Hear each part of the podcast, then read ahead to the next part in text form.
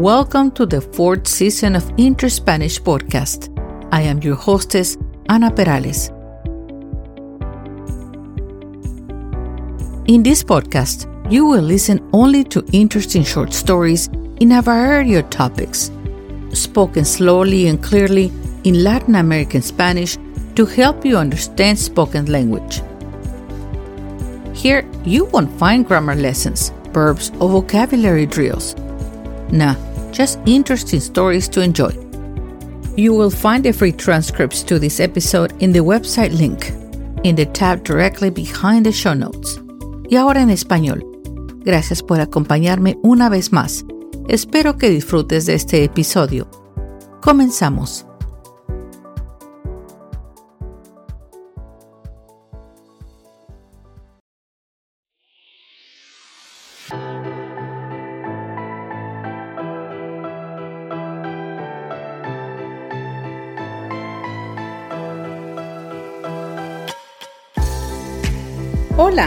Y muy buenas tardes a ti que me escuchas una vez más. Hoy te voy a presentar un recorrido turístico por un lugar muy especial. El estado de Guanajuato. Una joya de México.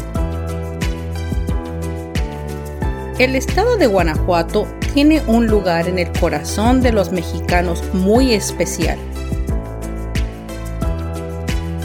Esta presentación estará narrada en dos partes.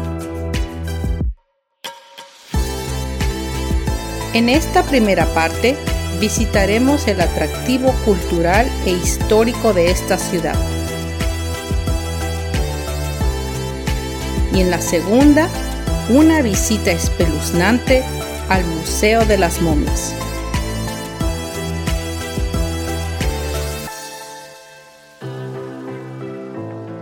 Por ahora, vamos a visitar esta linda ciudad. El estado de Guanajuato está ubicado en la región centro-norte de la República Mexicana. Su trascendencia histórica es tan grande para el país que cada uno de sus rincones cuenta una historia formidable. Sus calles albergan edificios históricos que fueron claves en la historia del país. Su amplio atractivo turístico, su ubicación a tan solo cuatro horas y media de la Ciudad de México, así como la diversidad y belleza de su territorio son atractivos que te dejarán sin aliento.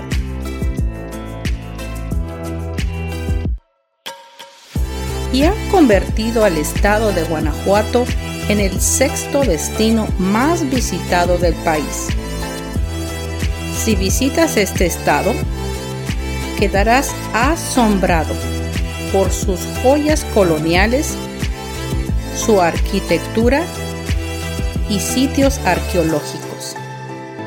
Guanajuato lo tiene todo para que pases unas vacaciones inolvidables. Visitemos entonces este destino cultural de México.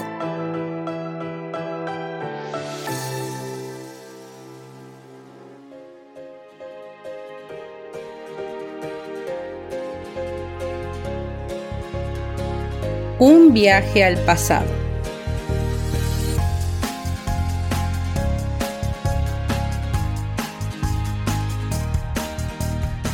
Durante la época prehispánica, Guanajuato fue originalmente ocupado por varios grupos indígenas, entre ellos los purépecha. El origen de los purépecha data de finales del siglo XII. Desde la conquista y hasta hace unos cuantos años este pueblo era conocido como Tarasco. Sin embargo, esta denominación es externa y les fue impuesta por los conquistadores. El nombre de la ciudad Guanajuato proviene del Tarasco Guanajuato, que significa Cerro de las Ranas. ya que en el siglo XVI los indígenas fijaron sus ojos en una montaña que semejaba la figura de una rana y se establecieron en el lugar.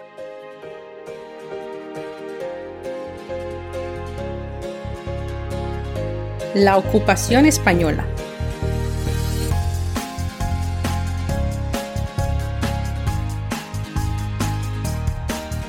Los españoles llegaron a la región en 1522, encargados por Hernán Cortés para explorar territorios del noroeste, hoy los estados de Guanajuato, Jalisco y Nayarit en México, y establecieron allí villas y ranchos.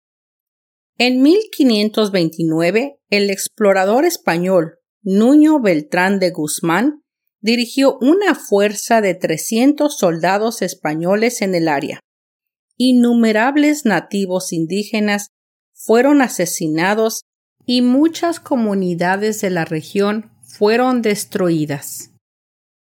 Gran parte del territorio indígena fue conquistado por el ejército de Beltrán de Guzmán, incluido el actual Guanajuato.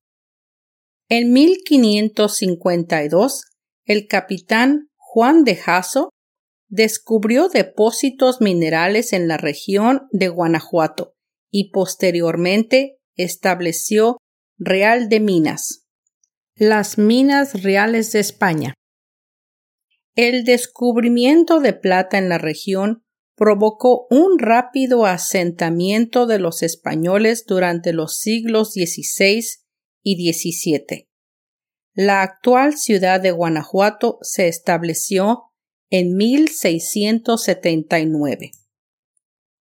Durante los siglos XVII y XVIII, la Iglesia Católica envió sacerdotes a la zona para convertir a la población nativa al cristianismo. Solo en la ciudad de Guanajuato se construyeron más de 15 conventos, templos, iglesias y capillas.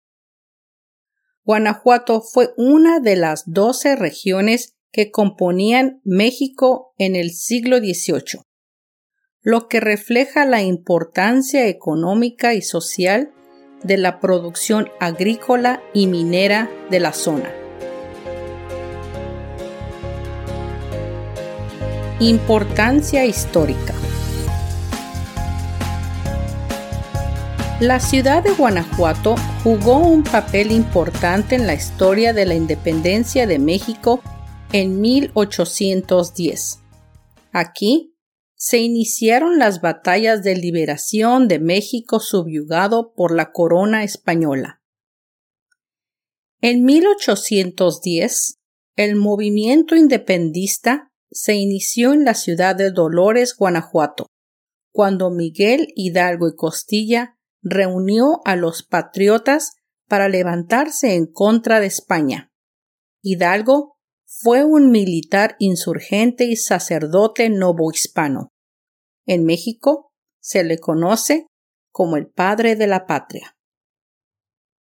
Cuando Hidalgo fue capturado y fusilado al año siguiente, su cabeza fue exhibida en el edificio del gobierno de la Alhóndiga de Granaditas en Guanajuato. Sin embargo, su llamado a las armas fue respondido por fuerzas rebeldes en todo el país, y la lucha por la independencia continuó durante la siguiente década.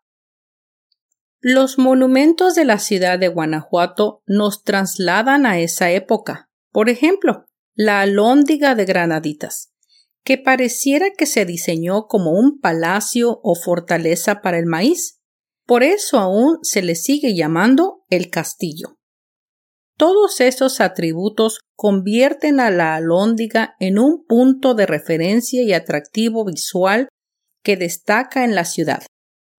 El 28 de septiembre de 1810 ocurrió una de las primeras y más importantes batallas de la Guerra de Independencia, con la toma de la Alhóndiga de Granaditas, en la que se cubrieron de gloria las armas insurgentes lideradas por don Miguel Hidalgo y Costilla. Posteriormente, el edificio vio la caída de Miguel Hidalgo, ya que su cabeza fue colgada junto a las de Juan Aldama, Ignacio Allende y José Mariano Jiménez, cada una en las cuatro esquinas del edificio con la intención de causar miedo a los liberales para mitigar su intención de independizarse. Actualmente, la Alhóndiga de Granaditas es uno de los museos imperdibles de la ciudad de Guanajuato. Posee una colección de cerca de 10.000 objetos de valor histórico y cultural, como vestigios prehispánicos, artesanías y fotografías de Guanajuato. Ahora hablemos de un emblemático personaje del movimiento de la independencia de México. Su nombre era Juan José de los Reyes Martínez, mejor conocido como el Pípila. El Pípila formó parte del ejército de Miguel Hidalgo en la Guerra de Independencia. Su valentía y fuerza física saldrían a relucir en la toma de la Alhóndiga de Granaditas. Hidalgo quería tomar este edificio donde muchos españoles se resguardaron. Después de varios intentos de ataque, los insurgentes opinaron que la única opción para entrar y tomar la alhóndiga era quemar la puerta principal. Una hazaña complicada que requería de mucho valor e inteligencia. No cualquiera podía hacerlo. Así que, sin dudarlo, el Pípila se ofreció para dicha misión cargó sobre su espalda una losa de piedra para protegerse del fuego enemigo. Llegó a la puerta y le prendió fuego con una antorcha. Con este gesto tan heroico, el ejército insurgente pudo entrar, y tras varias horas de combate, los españoles que se hallaban escondidos se rindieron. Reyes Martínez fue la pieza clave para obtener la victoria en esta batalla. En el Cerro de San Miguel se construyó una gigantesca escultura de cantera rosa, el monumento al Pípila, que representa este personaje histórico y ocupa uno de los miradores más importantes de la ciudad de Guanajuato.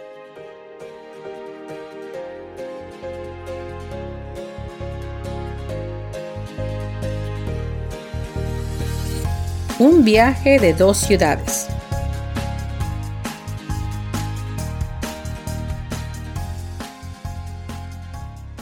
La forma de vida de Guanajuato crea la sensación de hacer un viaje por dos ciudades. La histórica, con sus calles y monumentos que atesoran los pasos de la independencia de México las casas clásicas con sus portones coloniales, las calles empedradas y las grandes iglesias. Y por el otro lado, la ciudad actual con las comodidades y servicios modernos, los hoteles hospitalarios y los eventos culturales que se exhiben en toda la ciudad.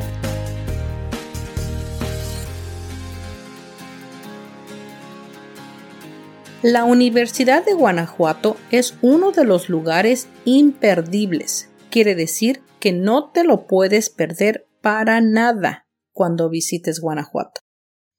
Otra forma de conocer Guanajuato es a través de recorrer sus callejones o calles muy estrechas. Las callejoneadas, como se le llama al recorrido, son un espectáculo musical, mágico y romántico donde la estudiantina de Guanajuato, que es un grupo de jóvenes de estudiantes universitarios que van guiando una caminata por los callejones, y su propósito es cantar tonadas alegres para que la gente al escucharlas disfrute una agradable melodía. Las estudiantinas van vestidas de traje de tuna, una vestimenta muy distintiva que fue utilizada en todas las universidades como traje escolar hasta su desaparición en 1835. Las estudiantinas forman parte importante de la cultura de la ciudad. Son admiradas por los propios capitalinos y para los visitantes nacionales y extranjeros las callejoneadas representan un gran atractivo ya que muestran la singular belleza de las calles y callejones de la ciudad, lugares que los turistas no conocerían de la misma forma y seguro se perderían de los callejones más emblemáticos de la ciudad de Guanajuato, como el Callejón del Beso. Sin duda, al visitar Guanajuato habrás oído del tan famoso Callejón del Beso, con apenas 69 centímetros de ancho. Este rincón es un atractivo turístico imperdible. Se encuentra detrás de la Plaza de Los Ángeles con una leyenda romántica atrapada entre sus muros. La leyenda dice que cada pareja que cruza debe besarse en el tercer escalón pintado de rojo para disfrutar de siete años de felicidad. De lo contrario, tendrán una vida de mala suerte que se extenderá por el mismo tiempo de siete años. Sin embargo, este acto de amor no es solo un capricho, sino que es un producto de una de las leyendas más conocidas de las calles de Guanajuato.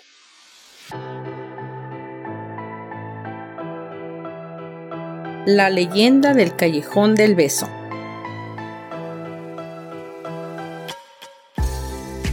Ana era hija de un español controlador, quien estaba decidido a casar a su hija con un hombre mucho mayor que ella y muy rico.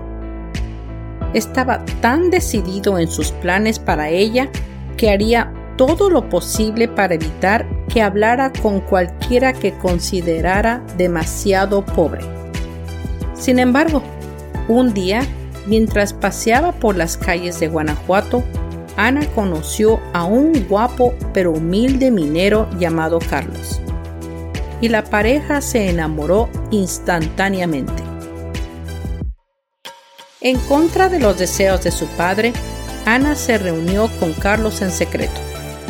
Sin embargo, después de escuchar los rumores de las reuniones de la pareja, el padre de Ana la siguió y atrapó a la pareja juntos. Furioso, el padre arrojó a Ana a su habitación y cerró la puerta. Separado de su amada, Carlos estaba muy desconsolado y decidido fue a visitar la casa de Ana. Cuando llegó allí, notó que el dormitorio de Ana estaba en un callejón muy estrecho y que a poca distancia había otra casa con un balcón que daba exactamente a su dormitorio.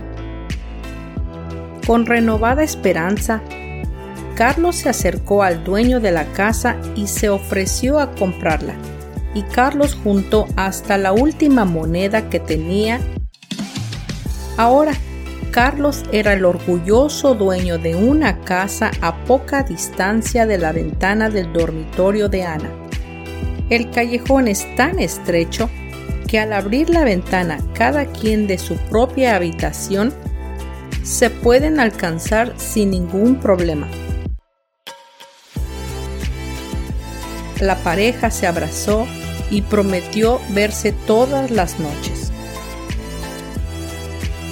Pero una noche, mientras los amantes se perdían en un beso apasionado, el padre de Ana entró a su dormitorio. Al ver a su hija en brazos del humilde minero, el padre entró en un violento frenesí. Cogió una daga y la hundió en el pecho de su hija, matándola. Algunos dicen que en su desesperación por proteger a su amada, Carlos intentó saltar desde su ventana al dormitorio de Ana, pero se estrelló contra el suelo, golpeó el tercer escalón y se rompió el cuello. Otros dicen que abrumado por el dolor tras ver el cuerpo sin vida de Ana, se suicidó en el lugar donde trabajaba, la mina La Valenciana. La Valenciana es una rica mina que hizo posible la construcción de iglesias y casonas en los alrededores. La ciudad de Guanajuato y sus minas adyacentes fueron declaradas Patrimonio Cultural de la Humanidad en 1988. La Valenciana cuenta con un rico yacimiento de plata que inició su explotación en el siglo XVI.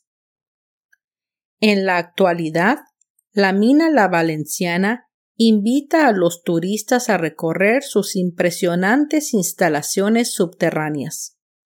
Aún se puede ver el pozo que lleva los cargamentos de plata, extraídos a 530 metros de profundidad.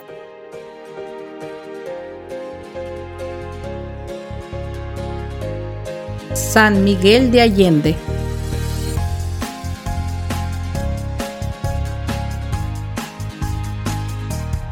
Al visitar Guanajuato no te puedes perder una visita a San Miguel de Allende, un destino popular entre turistas y artistas.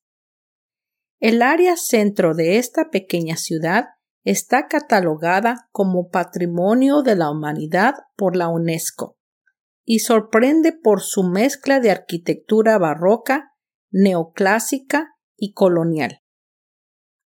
Esta pequeña ciudad se encuentra a 30 minutos de la ciudad de Guanajuato. En el momento en que pones un pie en el centro de San Miguel de Allende, tienes la sensación de haber entrado en una máquina del tiempo. Entre sus atractivos figuran la parroquia de San Miguel Arcángel, elevándose sobre la ciudad, tallada en piedra arenisca rosa extraída de las laderas del extinto volcán Palo Huérfano para crear la obra maestra. La arquitectura de la iglesia se ha plasmado en todas las postales de la ciudad, ya que es un ejemplo de su estilo neogótico. Fue construido durante un periodo de diez años. A pesar de las críticas lanzadas contra el artista por haber construido un edificio neogótico, rompiendo con el estilo colonial de la ciudad, la iglesia fue inaugurada en 1890. El área a su alrededor está bordeada por calles empedradas y casas coloniales que han sido remodeladas en galerías de arte o museos. La meca del talento artístico en San Miguel de Allende es la fábrica La Aurora, una antigua fábrica textil que alberga decenas de galerías de arte para todos los gustos, con antigüedades, artículos decorativos, artesanías de piedra arsénica, vidrio y joyas.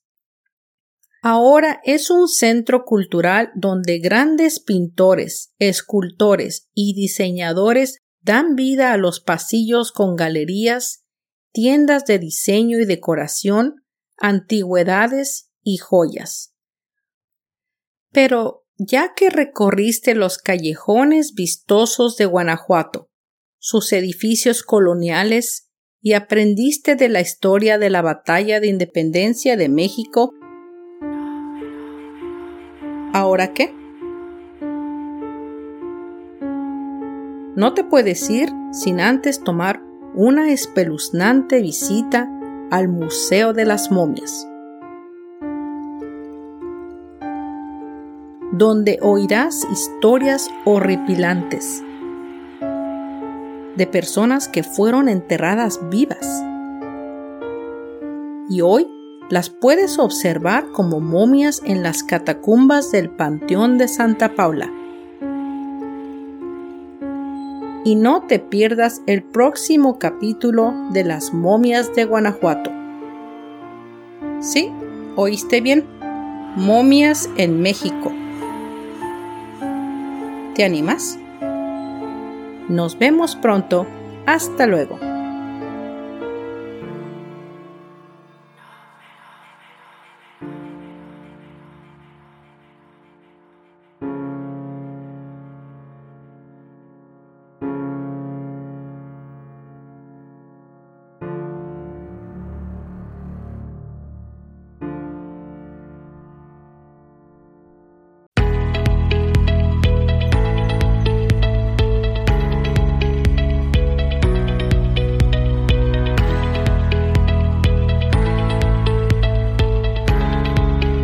Llegado al final de este episodio y quiero agradecerte el que me hayas prestado tu atención y escuchado hasta el final. Yo espero que hayas disfrutado de esta narración y quiero invitarte a que entres a mis redes sociales de Interspanish. Ahí encontrarás más información y algunas fotos sobre los episodios. También puedes comentar hacer preguntas y comunicarte conmigo. También quiero invitarte a mi nuevo canal de YouTube, donde podrás no solo oír los episodios, pero también verlos. Son como una especie de mini documentales. Son pocos, pues voy empezando, pero creo que te van a fascinar. Suscríbete, hazle like y comenta y dime qué piensas para que pueda mejorar el canal. Yo te lo voy a agradecer. Si gustas, también me puedes enviar un correo electrónico a interspanishpodcast@gmail.com. Espero me acompañes al próximo episodio de Interspanish. Hasta pronto.